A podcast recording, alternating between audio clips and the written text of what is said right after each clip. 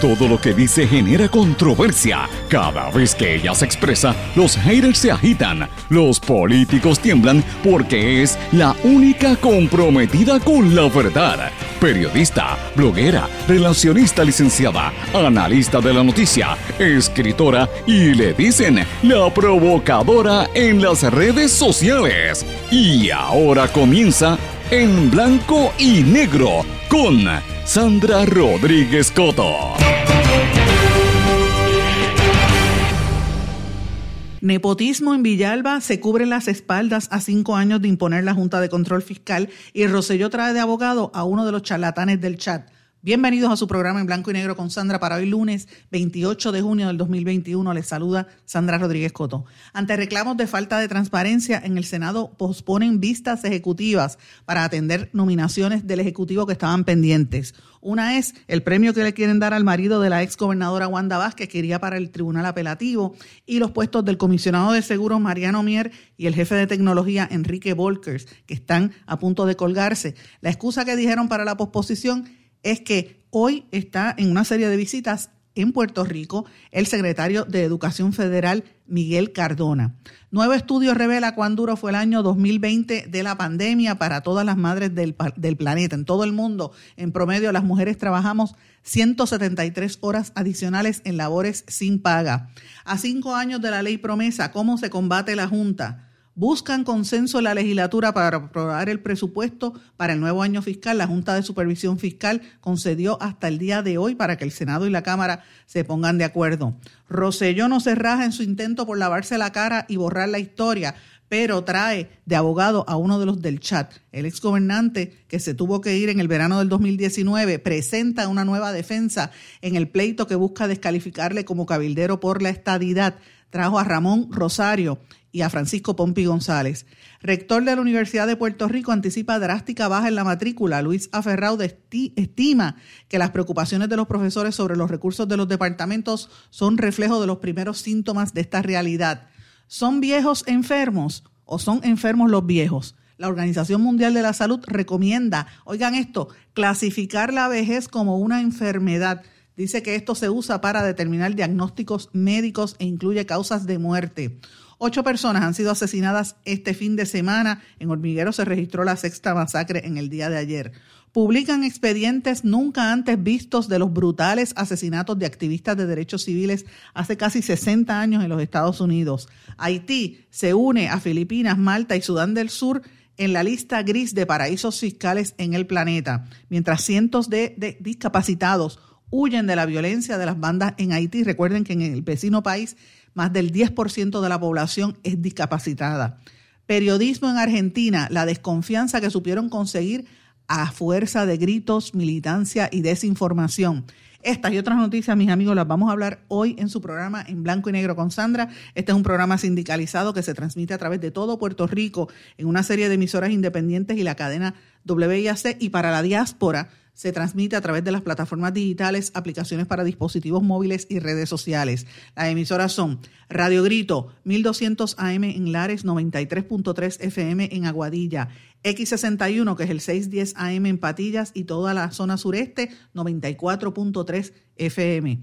Cadena WIAC en Cabo Rojo, Mayagüez por WYAC 930 AM desde Isabela por WISA WISA 1390 AM y desde la zona metropolitana por WIAC 740 AM.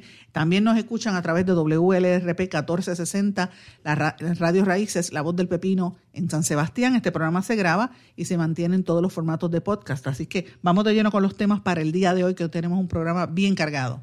En blanco y negro con Sandra Rodríguez Coto. Mis amigos, les doy la más cordial bienvenida a este su programa en blanco y negro con Sandra. Espero que estén bien, que hayan pasado un buen fin de semana, que hayan recargado energías y que la hayan pasado en familia y disfrutando para poder tener esta semana que promete mucha actividad. Estamos terminando prácticamente el mes de junio, pleno verano, mucho calor que ha estado haciendo en estos días, pero dicen que viene mucha lluvia en los próximos días y semanas, así que hay que estar preparado. Estamos en plena temporada de huracanes y hay que estar siempre preparado. Pero señores, este fin de semana también hubo mucho evento. No sé si vieron que hubo muchas actividades sociales, vi muchísima gente disfrutando en familia, habían presentaciones artísticas en restaurantes en todo Puerto Rico, en Chinchorros también, eh, hasta Alexandra Fuentes se presentó en, no me, no me acuerdo dónde fue que se presentó ella, con su orquesta de la misma, pero más que nada lo que más llamó la atención fue el concierto de Gilberto Santa Rosa en el Choliseo, lleno a capacidad. Yo al principio pensé que no iba a tener tanta gente, pero sí estuvo lleno y me alegro que, haya tenido ese éxito porque es con, el, con lo que se rompe el, hielo de esta, la cuestión de los contagios por el COVID, porque ya hemos llegado poco a poco a que más gente se vacune y se, tenemos que seguir promoviendo que la gente se vacune para evitar eh, mayores complicaciones, ¿verdad? Y que se logre la inmunidad que, de, rebaño, que es la que están esperando hace mucho tiempo para que podamos volver a la normalidad eh, y empezar en ahora en agosto, que yo creo que va a ser híbrido el semestre, pero o por lo menos en la mayor parte de las escuelas, este, no sé, vamos a ver qué va a pasar de aquí a agosto, pero la gente tiene que seguir vacunándose. Yo me alegré mucho de, ver esto el fin de semana. Y tengo que decirles a ustedes que recibí este fin de semana muchísimos mensajes de todos ustedes y me puse a leer, me, puse al día a leer algunos mensajes que tenía de la semana pasada. Y quiero adelantarles que he estado recibiendo mucha información de radioescuchas a través de la cadena WIAC en el área norte, cerca de por allá por Isabela y el área de, todos los pueblos aledaños Isabela, he estado recibiendo mensajes de por allá. Voy a estar eh, próximamente dando a conocer informaciones que ustedes me han dado, unos la ahí importantes para mirar. También eh, por amigos de Radio Grito en el área de Aguadilla, que insistentemente me están enviando informaciones de por allá.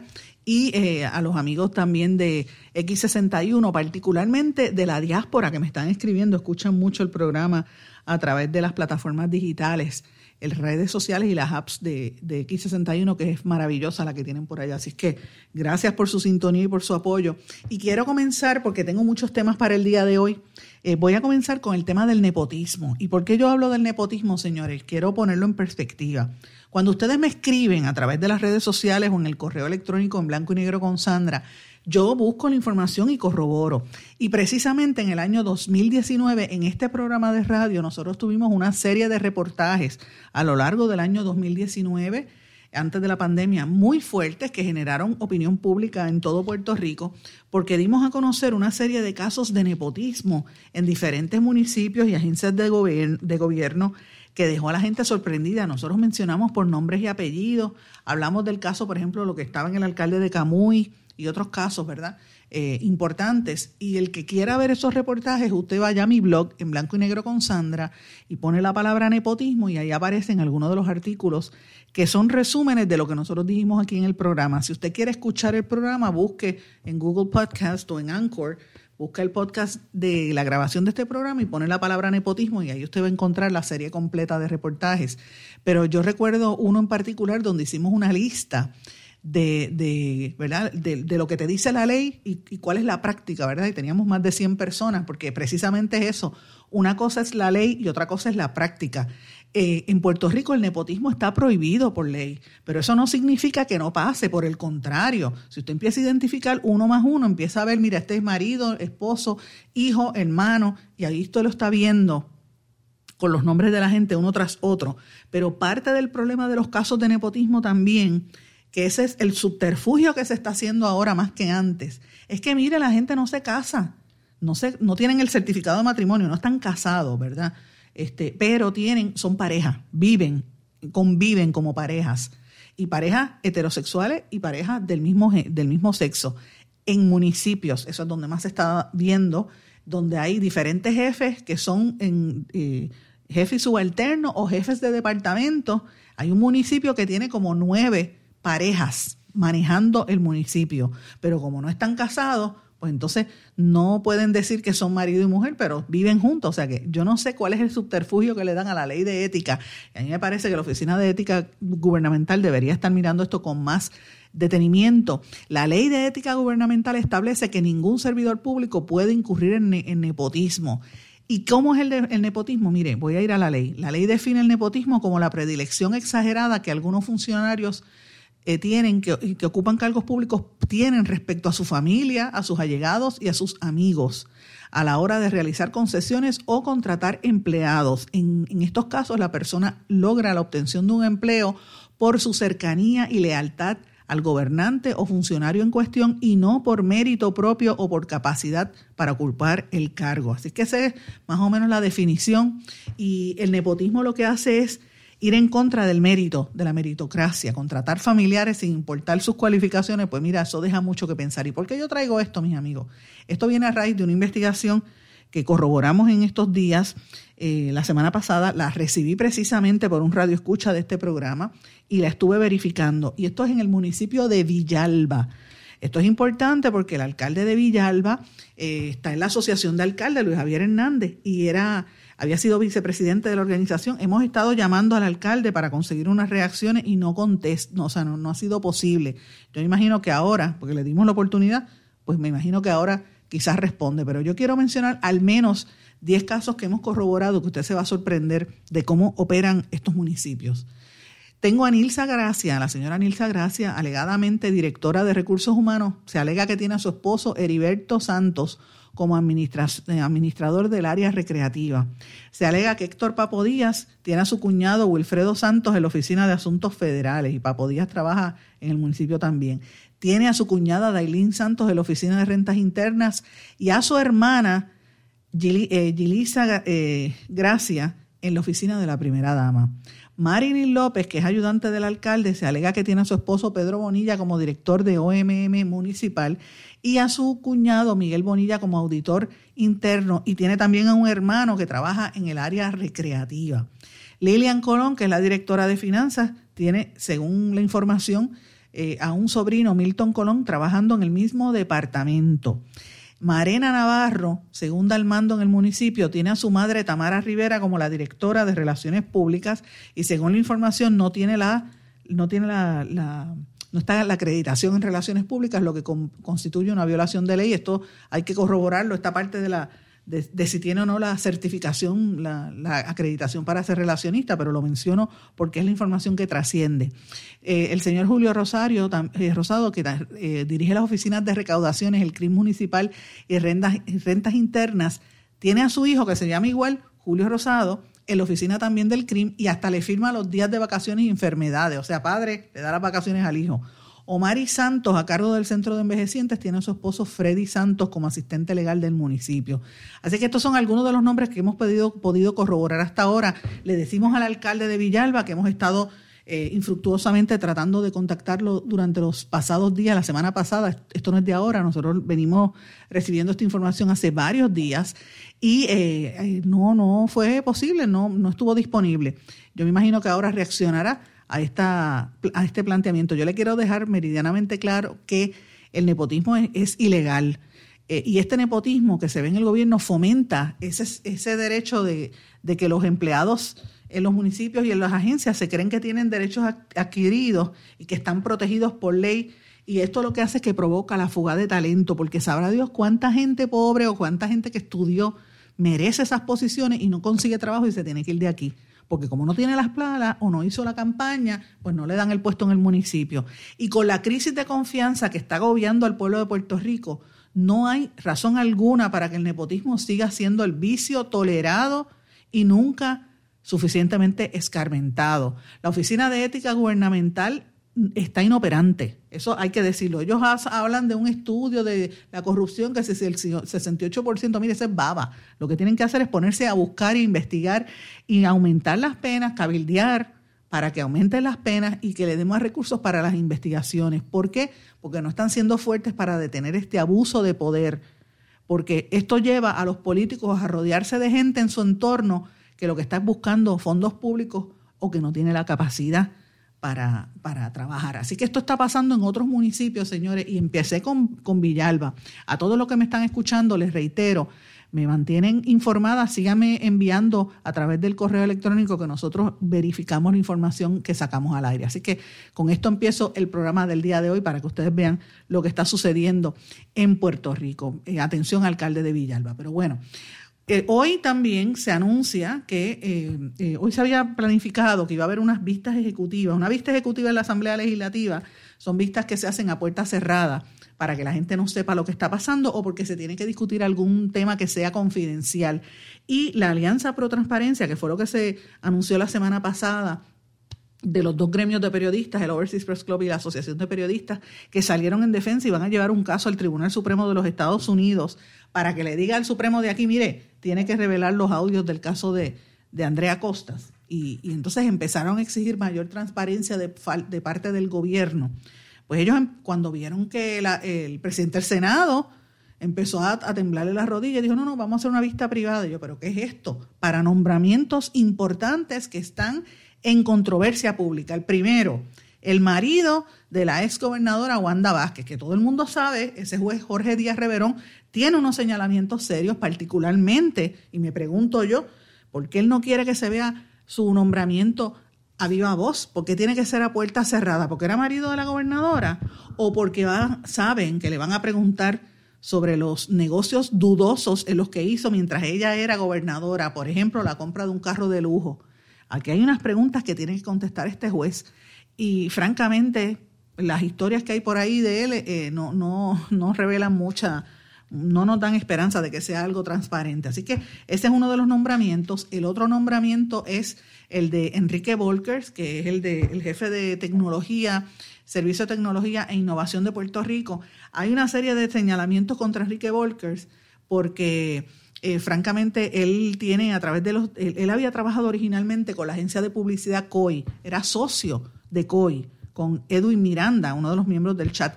Edwin le hizo una trastada a Enrique Volkers. El que sabe la historia de Vélez, yo la conozco, lo conozco muy bien porque los conozco a los tres muy bien hace más de 20 años. Eh, Edwin Miranda le hizo una trastada y ellos se separaron, pero Enrique Volkers siempre estuvo vinculado al gobierno eh, y hay una serie de señalamientos en cuanto a su nombramiento y de que supuestamente no ha entregado unos documentos. Así que el nombramiento del jefe de, Servicio de Tecnología e Innovación de Puerto Rico está eh, en veremos. El otro nombramiento que también está en veremos es el del amigo Mariano Mier, comisionado de seguros. Esto yo lo planteé en el programa de ayer en el vídeo, lo puede buscar en mi canal de YouTube. Y digo amigo Mariano Mier, y lo digo claramente porque conozco a Mariano hace muchos años, trabajamos juntos en el Nuevo Día, porque Mariano fue reportero de finanzas por muchos años. Después se, se hizo abogado y, tiene una carrera muy larga como abogado en uno de los más prestigiosos bufetes, el de Casellas eh, y, eh, eh, y, y, Burgos en Atorrey. Y, Mariano pues se, se, mantuvo como abogado y ahora lo nombran al comisionado de seguros y hay una, una serie de agencias de seguros que han estado quejándose porque el comisionado los multó y empezaron a poner anuncios y han hecho presiones en los legisladores para que lo cuelguen. Pero Mariano Miel tiene que contestar lo que está pasando en ACES porque él es también miembro de la Junta de ACES. Y ustedes recordarán que nosotros hemos estado trabajando desde la semana pasada una serie de reportajes sobre ACES y de cómo hay el gobernador Pierluisi estuvo la semana pasada mendigando, como hacen los gobernadores, pero él fue a rogarle allá al Congreso que nos diera dinero para para, eh, para el Medicaid, él está pidiendo paridad porque Puerto Rico está a punto de perder casi 2 mil millones de dólares al primero de octubre. Si se pierde, nos van a bajar el presupuesto a 400 millones y más de un millón de puertorriqueños se, se quedaría sin la tarjeta de salud.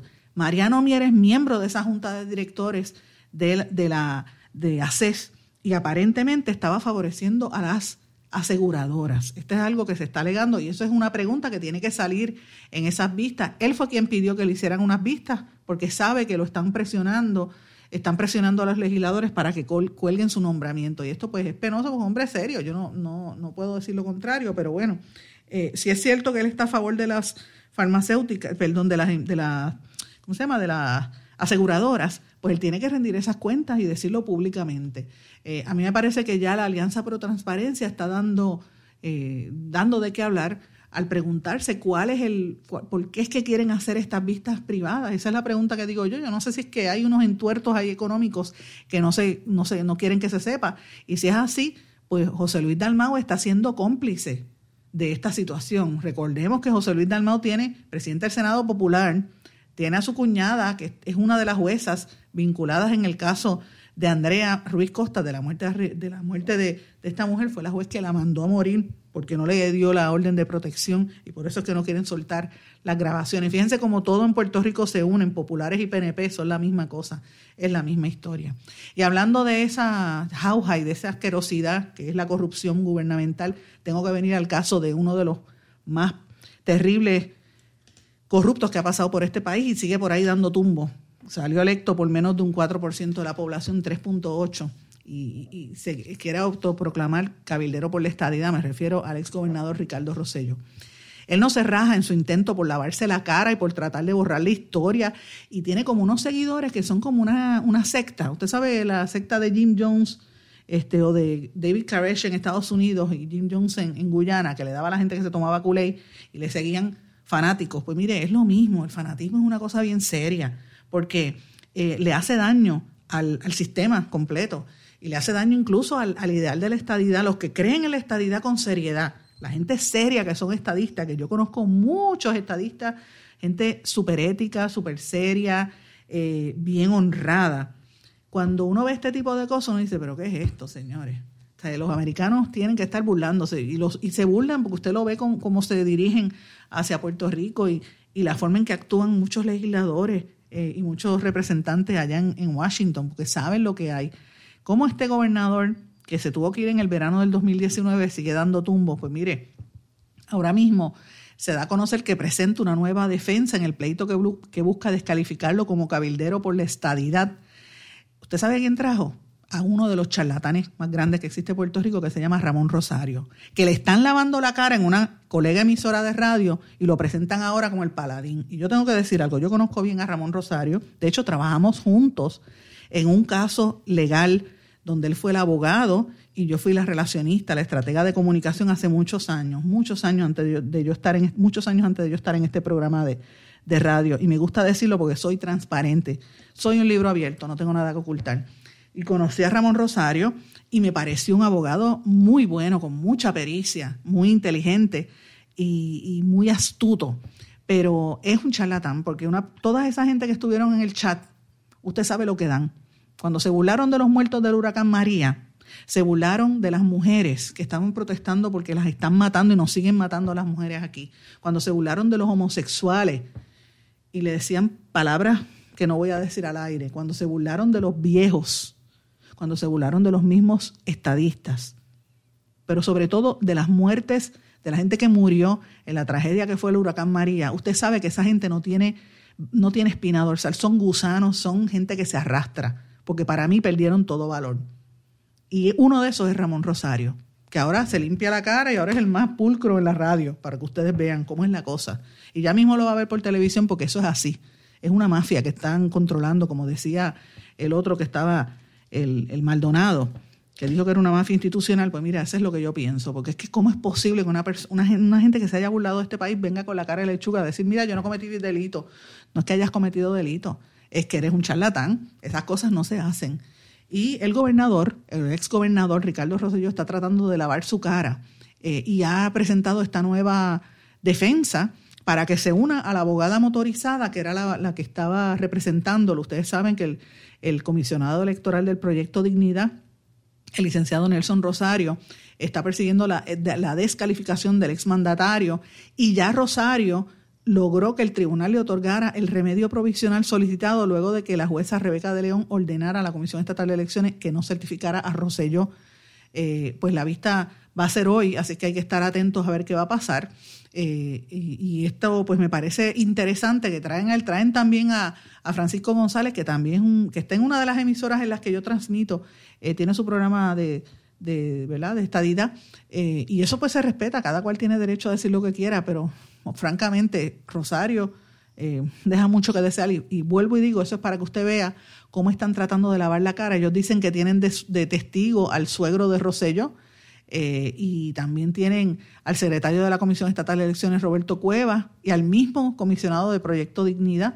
Dicen que él vivía en College Park así, y Rosselló alega que su residencia era en Guaynabo. O sea, ¿de qué estamos hablando? ¿Viven en Guaynabo? ¿Viven en Estados Unidos? Y también apareció un contrato de alquiler. O sea, siguen buscando contratos eh, y Rosselló no va a estar en la sala, en la vista. Así que hay que estar atento a ver qué va a pasar. Interesante problema.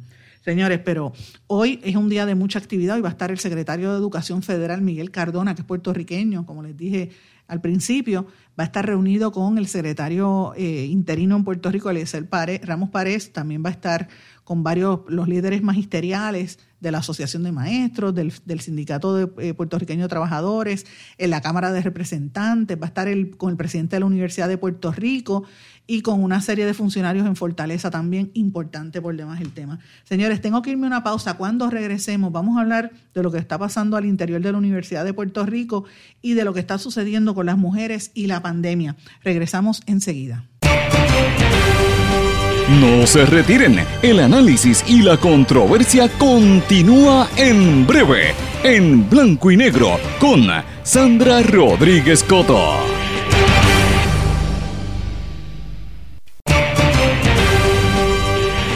Y ya regresamos con el programa de la verdad, en blanco y negro, con Sandra Rodríguez Coto.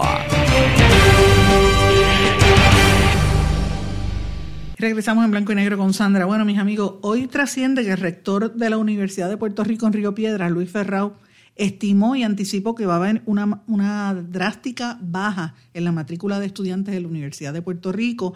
Y él dice que esto tiene que ver con la situación de, los recortes que le ha hecho la Junta de Control Fiscal, que quiere destruir la universidad y dilapidarla.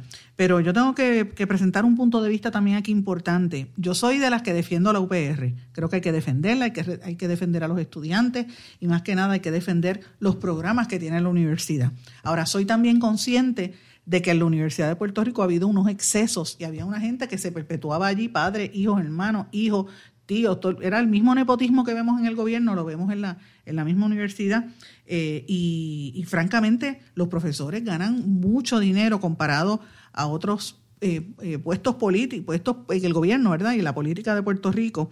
Y más que nada, no tanto los profesores, el problema es a nivel administrativo en la universidad. Por ahí hay una serie de problemas también con unos excesos y yo creo que eventualmente, aunque no se eliminen recintos, la repetición de, de, ¿verdad? de, programas, yo no entiendo cómo es posible si usted tiene un departamento de español, por ejemplo, y no tiene salones disponibles o no hay espacio en, en Río Piedra, ¿por qué no utiliza, ¿verdad? Este, Carolina o utiliza el, el recinto de Bayamón y hacen un recinto metropolitano, UPR, la el área metropolitana, y usted tiene tres recintos, no tiene que, no tiene que eliminarlo, pero mude algunos departamentos para los otros, porque para, qué vas a tener tres departamentos de español en Bayamón, en Carolina y en Río Piedra? Pon uno solo, pero hazlo bien, grande, con personal. No estoy diciendo que voten personal, sino con los recursos y con el espacio necesario. Lo mismo con matemáticas, con ciencia. Eso es lo que están haciendo las, las universidades estatales en todo en todo el planeta. Mire, yo, estuve, yo estudié en la Universidad Estatal de New Jersey, Rutgers, siempre lo digo. Y Rutgers era, el campus principal era como tres veces Río Piedra. Y Rutgers completo era en, el área del centro de New Jersey y también tenía en el área norte y en el área sur, bien distante, en el área de Newark, que era en el norte, ahí habían varios eh, programas, en el área sur de Camden, pero en el área del centro de New Brunswick, que era donde más había y para tú coger clases, yo cogía clases en un colegio, por decir, en, el que se llama College Avenue, cogí una guagua de la misma universidad, parecía la guagua de la AMA, y cogí esa guagua y me llevaba a este, la próxima clase era en otro campus, que en carro me tomaba media hora a veces, en esa guagua de la universidad, y cogía la clase en el campus de Livingston College o en Bush Campus, que era como decir, cogí una clase en Bayamón, una clase en Carolina y una clase en Trujillo Alto, algo así esa distancia, pero era todo de la misma universidad, con unas rutas establecidas por la universidad y los programas estaban en diferentes áreas. Eh, y yo creo que en la UPR eso es lo que deberían hacer. Lo mismo pasaría en el área de UPR Mayagüez, UPR Aguadilla, Utuado y Arecibo. Mire, vamos a unir. No estoy diciendo que se eliminen. Aquí debe haber 11 recintos, yo estoy de acuerdo, o más pero hay que hacerlo de una manera más inteligente porque estos recortes van a continuar. Y esto que dijo el rector, pues mira, él, eh, aunque ese rector a mí no me encanta, de verdad, yo creo que no ha hecho un buen trabajo, pero la realidad es que enfrentan un recorte importante en la Universidad de Puerto Rico y esto va a continuar. Eh, y también están, hay una controversia con la contratación a tiempo parcial de profesores y de empleados y, y esta es otra tendencia también que se está viendo en Estados Unidos porque, señores, la competencia es grande con las universidades privadas y esto pues me da mucha pena que haya una merma en la matrícula porque esto va a representar menos ingresos y eso sí que va a representar eh, reducción de, de empleados. Si eso se da, si baja la matrícula, baja los empleados y eso es lo que se tiene que evitar. Vamos a pensar de una manera más inteligente sin, necesidad de utilizar la Junta de Control Fiscal. Pero bueno, eh, hoy la legislatura busca aprobar el presupuesto para el nuevo año fiscal. La, la Junta precisamente le dio hasta el día de hoy para ver si se ponen de acuerdo con la cuestión de la reforma laboral. Vamos a estar haciendo unos programas especiales sobre este tema que es bien importante los próximos días, así que esté atentos. Señores, cambiando el tema, este fin de semana fue un fin de semana de, asesinato. Ocho personas fueron asesinadas durante el fin de semana. La sexta masacre del año se reportó el sábado en, en hormigueros. Así que esto es terrible. Puerto Rico, o es que está la droga en la calle muy fuerte, o es que los policías están de brazos caídos, pero la situación criminal está bien, bien descontrolada.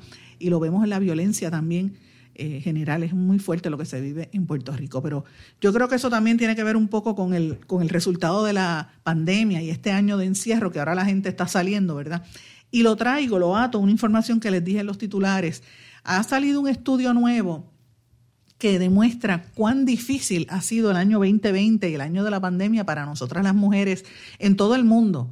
Las mujeres eh, resulta que trabajamos 173 horas extra adicionales eh, comparadas al año anterior y esto ha sido devastador para la economía en muchas partes. Sobre todo dice que las mujeres es las que más han sufrido el embate económico eh, en, todo el mundo. En Estados Unidos particularmente dice que ha sido devastador. Eh, este reporte del Center for Global Development, Centro para el Desarrollo Global, que es una organización sin fines de lucro, como un grupo de trabajo, un think tank, que hace estimados de todo el mundo y, buscó que las mujeres en edad, eh, en, edad laboral, por ejemplo, un promedio de, edad, este, 40 años de edad más o menos, dice que el promedio de horas fue 173 horas adicionales de paga sin labor por estar cuidando a sus hijos en sus casas, que eso es casi tres, y que las mujeres trabajan tres veces más que las horas que los hombres le dedican al trabajo sin, sin paga en el hogar, increíble, porque las mamás hemos tenido que ser maestras también, ha sido muy fuerte. Y encima de no tenerle, de no recibir una paga por, por cuidar a los hijos, también las mujeres están eh, en, en, trabajando un salario que está desproporcionadamente más bajito, ¿verdad? En un año típico que no hubiese habido pandemia, las mujeres en todo el mundo eh, eh invertían cerca de 4.5 mil trillones de horas en el cuidado de niños comparado a 1.4 trillones de horas en que, que, era lo que los hombres le dedican al cuidado de niños. Así que imagínense si eso es tres veces más a nivel global durante esta pandemia. Eh, yo le pregunto a las que me están sintonizando cómo usted pasó la pandemia. Déjeme saber, porque este reporte este reporting dice, entre otras cosas, que a quien más afectó esto es a las mujeres de clase media y clase baja en los países de tercer mundo y que la evidencia dice que esto se relaciona también no solamente con el cierre de las escuelas y los daycares, los cuidos, sino que se relaciona también con una alza en la violencia hacia las mujeres. El, negociado del censo reveló recientemente que en uno de los peores momentos de la pandemia, cerca de 1.4 millones de mujeres adicionales con niños no podía trabajar en la nación americana. Imagínense cómo está esta situación. Y se sugiere que los problemas de depresión y ansiedad los problemas emocionales en las mujeres se han triplicado. Casi 10 millones de mujeres en toda la nación americana están sufriendo algún tipo de estos problemas como lo que, es la depresión y la ansiedad precisamente por el encierro y por la crisis económica de estar metida en la casa. Eh, poco a poco, en la, en la medida en que las escuelas empiezan a reabrir, algo de esa presión extra pues ha ido mermando, pero eh, los expertos, según el estudio, eh, argumentan que esto va a hacer poco a poco y que van a tener unas repercusiones a largo plazo, eh, que hace falta un cambio en el sistema completo porque no hay un acceso a un cuido y, no se le paga a las mujeres, no hay, no hay cuidado gratuito, o sea que es bien difícil esta situación. Y dice que alrededor de 35 millones de niños menores de 5 años de edad incluso los dejaron solos para que en algunos momentos del día para que las mamás pudiesen trabajar eh, y ganarse algo durante la pandemia. O sea que esta es una situación muy fuerte que lo que hace es limitar la, la potencial, el potencial de la mujer y el derecho de las familias a echar hacia adelante. Pues imagínate, ha sido muy difícil. Si usted me está escuchando, escríbame a través de las redes sociales eh, Facebook, Twitter, Instagram o LinkedIn. Me busca por Sandra Rodríguez Coto o en el correo electrónico en blanco y negro con Sandra. Y déjeme saber si usted eh, ha, pasado esa crisis como madre o como padre también, pero más que nada como madre en la casa durante este año post pandemia, me deja saber. Señores, Estados Unidos anunció que va a vacunar puerta, con, puerta por puerta contra el COVID-19 para tratar de llegar a los más jóvenes. Están haciendo 20 campañas para que la gente, diferentes campañas, hasta están pagando para que la gente se vacune. En Puerto Rico también los jóvenes no se están queriendo vacunar. Y hasta ahora, pues obviamente la situación está sumamente, sumamente difícil este, para todos. Eh, debo mencionarles que se me pasó decirles en el segmento anterior, cuando hablábamos del secretario de Educación, el anuncio de que se van a desembolsar cerca de 3.200 millones adicionales para, la, eh, para el departamento. Así que eso es algo bueno. Ese desglose lo vamos a estar conociendo con más detalle en los próximos días. Eh, hoy el Departamento de Salud registró 234 casos nuevos, una muerte por el COVID y varios casos sospechosos. Hay que darle seguimiento a este tema. Vacúnese. Si usted se puede vacunar, mire, e, evite contagiarse. Importante por demás. Señores, el miércoles pasado mañana, ¿verdad? el 30 de junio, se cumplen cinco años de que nos esperaron la ley promesa en Puerto Rico, cinco años de la ley promesa. Hay una serie de, de tareas que no se han logrado, ¿verdad? Se supone que era muy difícil el escenario cuando se radicó, cuando se creó la ley promesa bajo Barack Obama y bajo Alejandro García Padilla, y decía que el escenario era muy difícil para que Puerto Rico pudiera pagar los 70 mil millones que debía de la deuda. Pero a cinco años, eh, la declaración de la quiebra más grande de la historia del mercado de bonos municipales, que fue la de Puerto Rico, los objetivos que habían todavía siguen ahí. Eh, y obviamente, pues esas evaluaciones de qué ha pasado en estos cinco años eh, son cosas que vamos a estar escuchando con mucha fuerza en estos días. Eh, y los ejecutivos y los, los, usted va a escuchar algunos economistas a favor de la Junta, otros en contra. Lo cierto es que lo único que se ha detenido, se ha logrado hasta ahora es detener el pago de la deuda, que eso fue positivo por un tiempo, pero los recortes que se han hecho pues han sido sustanciales eh, hay varios procesos judiciales que están eh, En, camino, impugnando diferentes aspectos. Y me parece a mí que la Junta de Control Fiscal está ahora mismo en una etapa bastante frágil. Hay que ver, yo creo que el pueblo se puede unir y exigir un mejor trabajo y exigir que se elimine la Junta de Control Fiscal. Yo le planteé ayer en el programa mío de vídeo cómo se debe combatir la Junta, porque aquí ha habido piquetes, aquí ha habido cartas. ¿Qué se debe hacer en esta etapa? Déjeme saber, escríbame para poder este, preparar, estoy tratando de preparar un, escrito que lo voy a discutir aquí posiblemente mañana sobre precisamente qué se debe hacer para combatir la Junta de Control Fiscal, porque llevamos ya cinco años de austeridad y lo más interesante que le han pagado a los bonistas buitres, pero aquí los bonistas puertorriqueños se chavaron, perdieron su riqueza, la gente con capital se fue, los puertorriqueños del sector, del sector público están a punto de perder su retiro, eh, que el gobernador firmó esa ley, pero no se la van a aprobar. Siguen recortando, dilapidando la Universidad de Puerto Rico, los recursos que hay, pero, oigan esto, hemos estado permitiendo que entre gente a comprar a precio de pescado bombado nuestras propiedades y Puerto Rico se ha convertido en un paraíso fiscal supuestamente para atraer capital. De eso que estamos hablando. ¿Dónde está el dinero que está entrando aquí, que son miles de millones? ¿O es que se lo están llevando para el pago de estos acreedores? Esas son las preguntas que la gente necesita conocer eh, claramente y de esto vamos a estar hablando en los próximos días con mucho detalle. Tengo que irme a una pausa. A nuestro regreso vamos a hablar sobre cómo ahora quieren decirle a la vejez enfermedad. Esto para mí está fuerte, decirle viejo a los enfermos a los viejos. Mm, está difícil esto. Regresamos enseguida. No se retiren, el análisis y la controversia continúa en breve, en blanco y negro, con Sandra Rodríguez Coto. Más que un plan de salud, somos alegría para nuestro pueblo. Somos seguridad. Somos nuestra gente. Más que un plan de salud, somos nuestra comunidad. Somos bienestar somos tu acceso a 64 hospitales, médicos y especialistas en todo Puerto Rico al cuidado de tu salud. Más que un plan de salud, Menonita es Puerto Rico. Plan de salud Menonita. Tu salud en buenas manos.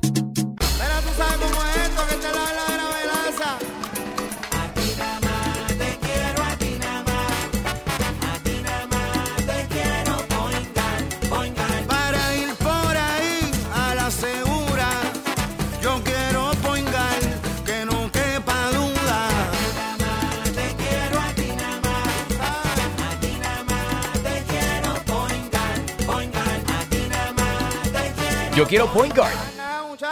Quites el dolor de cabeza con sus obligaciones de contabilidad con los servicios que presta Villalba y Villalba Company. Directo, personal y con sensibilidad humana. Lo que se busque un verdadero asesor de contabilidad para todo tipo de servicio de contabilidad, pago de IBU, pago de nómina, informes trimestrales y anuales y otros. Ofrecen servicio directo personalizado. Villalba y Villalba Company. Para orientaciones, su teléfono el 939-336-5774. 939-336-5774. 5774. Y ya regresamos con el programa de la verdad en blanco y negro con Sandra Rodríguez Coto. Regresamos a esta parte final de blanco y negro con Sandra. ¿Viejos o enfermos? ¿O viejos y enfermos? Esa es la pregunta. La Organización Mundial de la Salud acaba de recomendar que se clasifique la vejez como una enfermedad y dice que esta nueva codificación de enfermedades se usa para determinar diagnósticos médicos y que incluya el envejecimiento como uno de esos diagnósticos, de esos síntomas generales. Esto lo dio a conocer la, Organización Mundial de la Salud y el director general. De hecho, eh, la situación ha sido tan fuerte porque entidades como la Confederación Española de Asociaciones de Mayores y la Fundación de Pilares están exigiendo la renuncia del director general de la OMS, porque dice, ¿cómo es posible que la humanidad está eh, tardándose más tiempo en morir? O sea, duran más, el ser humano es más longevo. Entonces ahora, después de los 70 años, ya eres un envejeciente, eres un enfermo. Te comparan como si la vejez fuera enfermedad. Cuando aquí hay tanto viejo que, y gente mayor, yo, yo he visto gente de 80 años que están haciendo maratones o sea, están haciendo ejercicios y se mantienen y con los medicamentos se mantienen también. Así que esto, este impacto podría, este cambio podría impactar negativamente las estadísticas de mortalidad y morbilidad, según algunos expertos en este tema. En países como Puerto Rico, donde más de una tercera parte de la población tiene 60 años o más, esto va a traer problemas porque podríamos perder detalles de las causas de muerte, porque quizás los médicos, en vez de decir, bueno, no murió del corazón, murió de viejo, ese es un problema serio y esto va a generar un rechazo eh, eh, generalizado, lo está, lo está observando en todo el planeta. Así que yo me imagino que esta no va a ser la, última palabra, que después de los 60 años ya te consideres viejo. Está fuerte esto, bien difícil.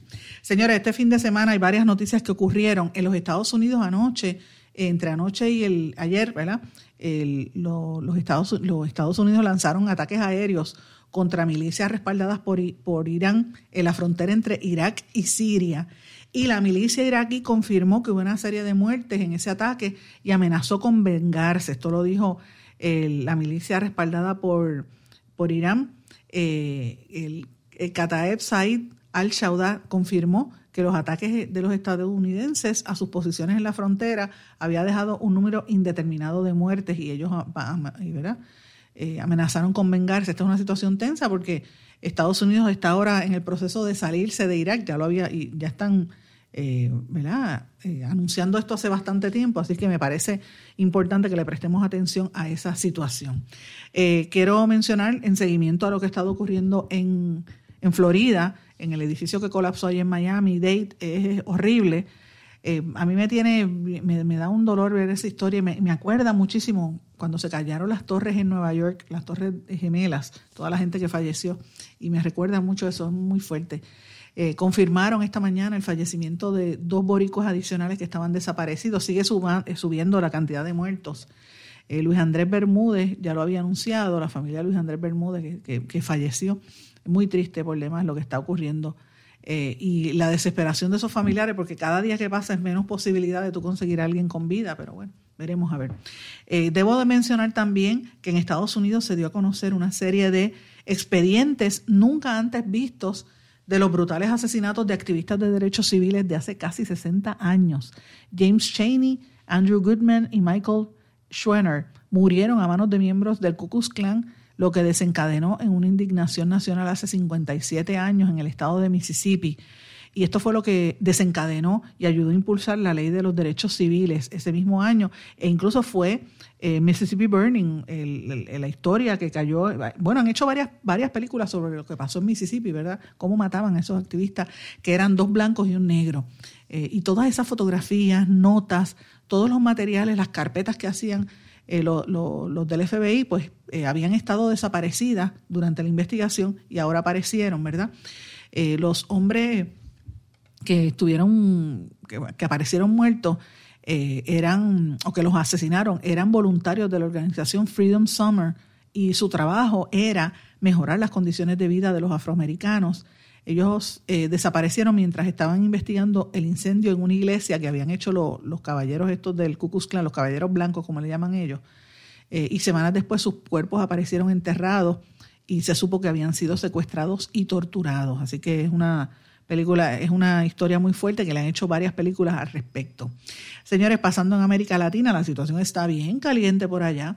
La familia del ex vicepresidente paraguayo, Oscar Denis, secuestrado desde septiembre del año pasado por el Ejército del Pueblo Paraguayo, que es una guerrilla, pidieron una prueba de vida suya a cambio de publicar una nota remitida por los captores eh, y lo anunciaron en una rueda de prensa. En Perú sigue todavía la controversia por las elecciones recientes. Dos de cada cinco peruanos creen que las elecciones presidenciales entre el izquierdista Pedro Castillo, que se impuso sobre la derechista Keiko eh, Fujimori, dicen que esas dos de cada cinco peruanos dicen que las elecciones fueron limpias.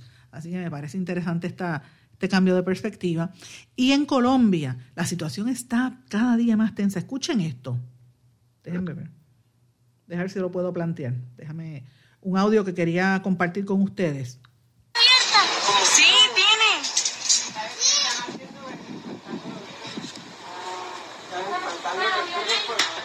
Escuchen.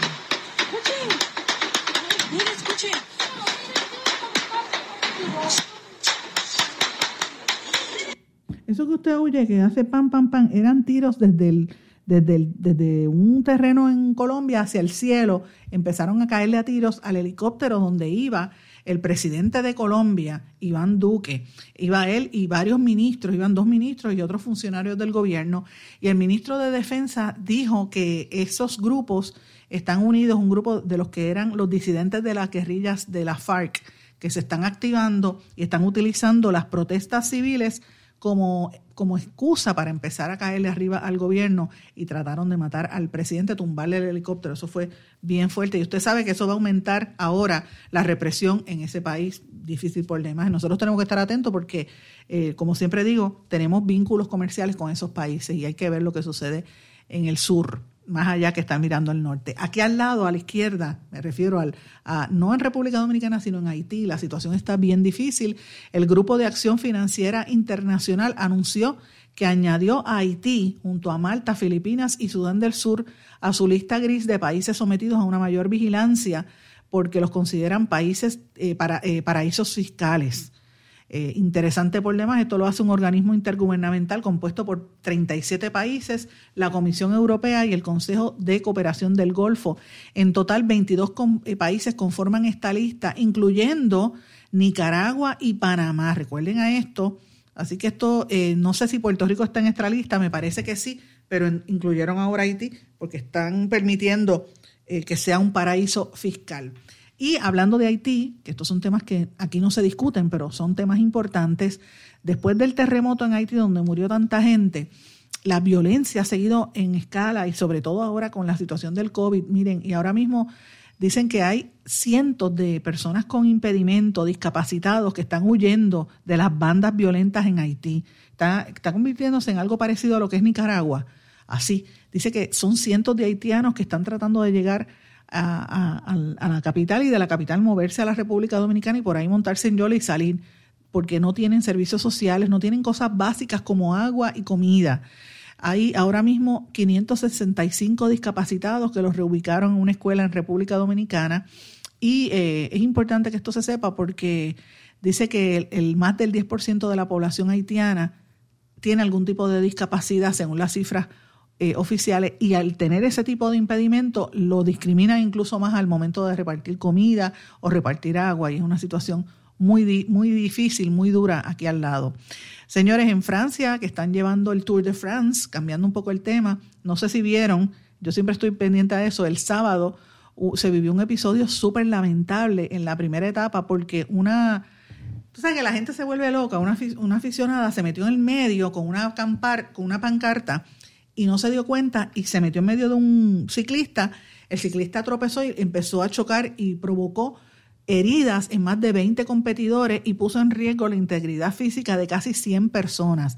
Entonces ahora están tratando de identificar quién es esta señora que se metió en el medio de la calle, no se dio cuenta y provocó ese accidente. La cara la están publicando en los medios franceses y están ofreciendo una recompensa de 15 mil dólares para la persona que revele quién fue esa señora que dio esa información y que los tiró que, por poco se, se matan, cayeron. Imagínate que tú vas corriendo bicicleta a esa velocidad y de momento te para eh, y, te, por alguien que se meta en el medio de la carretera, es terrible. Señores, eh, quiero mencionarles también, hay un análisis muy interesante sobre lo que está ocurriendo en el periodismo en América Latina, particularmente en Argentina, que habla de cómo los titulares engañosos o falsos, el uso y abuso de los verbos condicionales y las fuentes anónimas, militancias en contra o a favor del gobierno de turno, gritos, rostros iracundos, insultos, líneas editoriales monocordes y análisis políticos que son meras expresiones de deseo, son, son cosas que van construyendo unos relatos ajenos a la realidad. Y ese es el panorama que enfrentan las audiencias de los medios tradicionales en Argentina ya sea que compren los principales periódicos o vean los canales de televisión. Todos tienen el mismo libreto. Eh, y eso es lo que están, dice que las emisoras de radio eh, y los portales de Internet para generar en Internet más clics y en radio más rating, igual que en televisión, tienen ese tipo de, de, ¿verdad? de cobertura. Y cuando uno lo mira, uno dice, bueno, pero es lo mismo que está pasando en Puerto Rico, es la misma situación que uno ve. Es un daño cotidiano en las prácticas del periodismo, porque están entrando personas que no son periodistas a ejercer la función. Y eso es lo que está diciendo el, el, reporte que se está preparando, un estudio de Reuters y la Universidad de Oxford. Eh, en ese estudio coincidió que el 64% de las personas entrevistadas en Argentina ya no, no confía en la información y esto se debe a toda esta gente que está en los medios ahora, que no son periodistas o que no tienen el trasfondo ético del periodismo, ni son comunicadores, son simplemente políticos o gente que tiene unos intereses comerciales desviando la atención. Y yo vi ese estudio, yo más adelante voy a, compartir con ustedes más datos sobre este estudio, pero es exactamente lo mismo que está ocurriendo en Puerto Rico. A mí me parece que es importante, yo insto a las universidades que hagan estos, estos análisis de los clickbaits y, y qué se está haciendo en Puerto Rico para que se ejerza una, un lavado de cerebro y una manipulación mediática tan fuerte como lo que está ocurriendo ahora mismo en Argentina y en otras partes del mundo. Mis amigos, quería darle este panorama de noticias y también las investigaciones que estamos trabajando. Espero que este le haya sido de su agrado. Me dejan saber en los comentarios y volvemos a encontrarnos aquí mañana en Blanco y Negro con Sandra. Que pasen todos muy buenas tardes. ¿Se quedó con ganas de más? Busque a Sandra Rodríguez Coto en las redes sociales o acceda a en blanco y negro.blogspot.com porque a la hora de decir la verdad solo hay una persona en la cual se puede confiar. Sandra Rodríguez Coto en blanco y negro.